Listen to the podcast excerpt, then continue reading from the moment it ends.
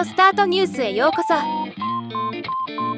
この番組はロボットスタートによる音声広告やポッドキャストなど音声業界の最新情報をお伝えする番組です。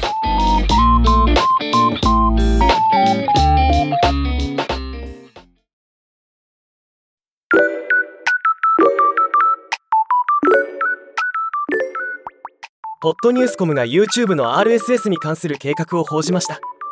今回はこのニュースを簡単にお伝えします。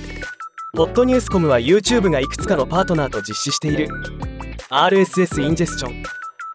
RSS 取り込みシステムのパイロット版の全容を記した文書を入手したとのこと。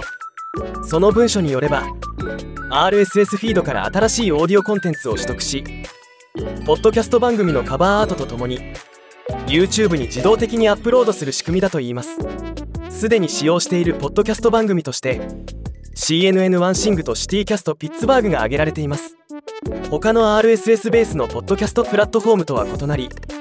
YouTube はパススルー機能を提供する予定はないとのこと。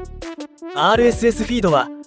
オーディオコンテンツを一度だけ自動的に YouTube のシステムにインポートする手段に過ぎずコンテンツは YouTube 側でホスティングされるためポッドキャスターは YouTube で自身のエピソードが何回再生されたかを把握できない仕組みだといいます。これはポッドキャストの配信先としてはいまいちな仕様だと思います。また YouTube はポッドキャストに広告を含めることを禁止しており例外的に手動でスポンサードセグメントをマークしておけば広告を含めることが許されるとのこと。これも現在のオープンなポッドキャストのエコシステムから見ればネガティブな仕様だと思います。技術的な仕様としては YouTube は各 RSS フィードを5分ごとにクロールするとのこと。またポッドキャスターはメディアサムネイルタグを使用して YouTube 用に長方形のカバーアートを追加することができるそうです。ただし静止画像のみがサポートされるとのこと。ポッドキャストのカバーアートは通常正方形が基本なので長方形縛りなのはいまいち業界標準からずれているという印象になります。ネガティブな感想が多くなってしまいましたがそれでもポッドキャストの配信先プラットフォームとして規模感は大きく期待できるので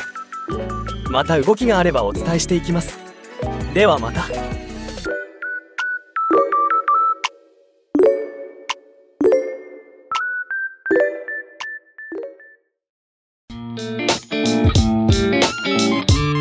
今回のニュースは以上です。もっと詳しい情報を知りたい場合「オーディオスタートニュース」で検索してみてください。ではまたお会いしましょう。